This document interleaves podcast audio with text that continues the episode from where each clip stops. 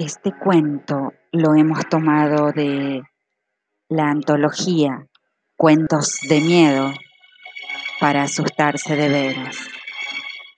La editorial es Estrada y la colección Azulejos. El cuento se llama Sensaciones horribles de Ricardo Marín.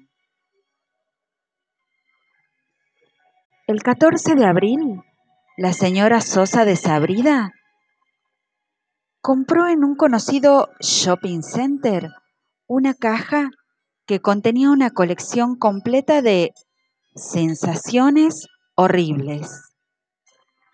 Llegó a su casa a las 21 horas. El señor Sabrida se encontraba de viaje. Hizo su habitual cena de pepinitos en vinagre.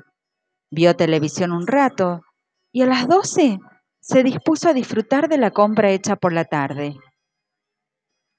Entre las pocas explicaciones que tenía la caja estaba la de apagar la luz, abrir la tapa y en lo posible olvidarse de que sensaciones horribles se ha puesto en funcionamiento.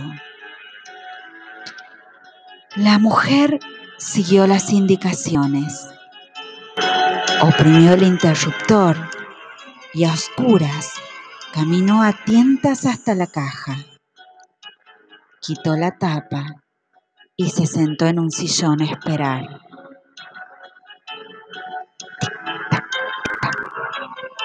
Como pasaban los minutos y parecía no suceder nada de lo esperado, la señora desabrida decidió investigar. Sin embargo, al apoyar su mano en el sillón para incorporarse e ir hasta la llave de luz, le pareció palpar algo extraño. Insistió, realizando una leve presión con la yema. Sin dudas, lo que había tocado era la piel de un ser vivo. Palpó con detenimiento. Se trataba de una mano arrugada, Instintivamente retiró la suya y lo oprimió contra su pecho. ¿Tendrá que ver con la caja? se preguntó. Para confirmarlo, estiró lentamente su mano, llevándola al encuentro de lo que acababa de rozar.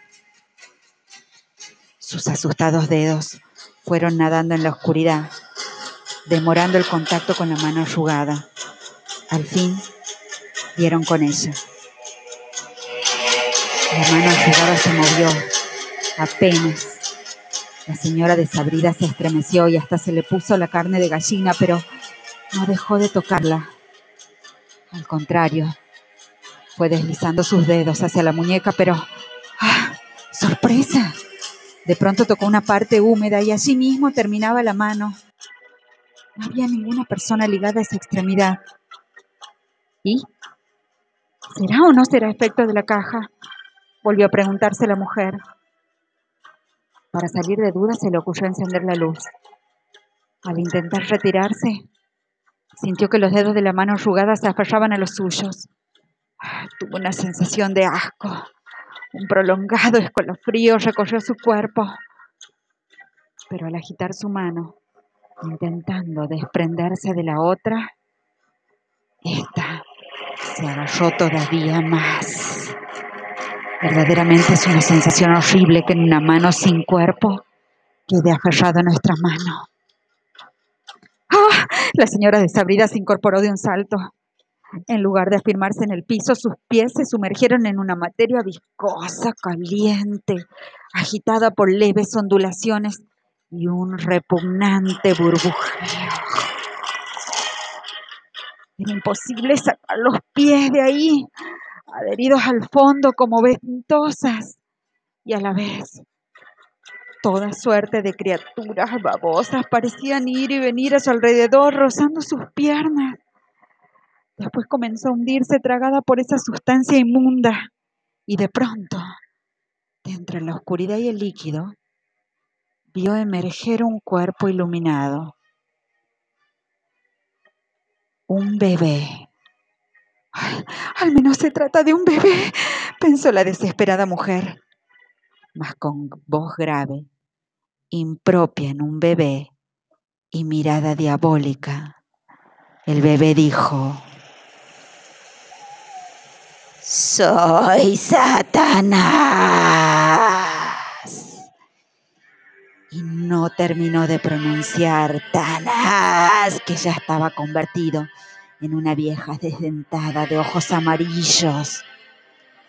La señora desabrida cerró los ojos, espantada, pero aún así seguía viéndola.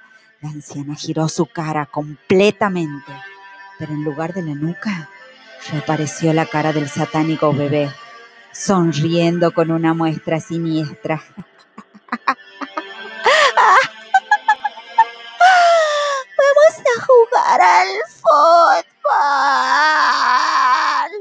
El bebé. Al instante desaparecieron brazos, piernas y todo el cuerpo de la señora desabrida.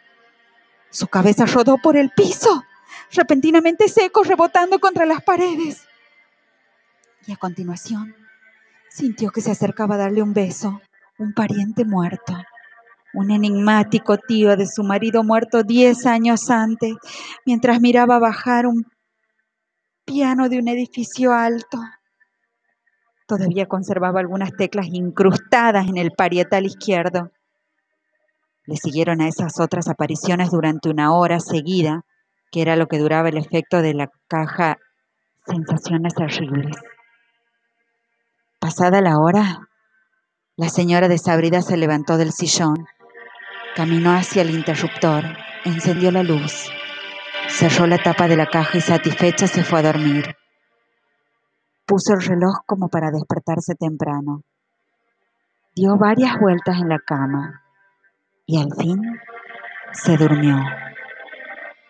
Tuvo un estúpido sueño en el que ella, convertida en mariposa, iba saltando de flor en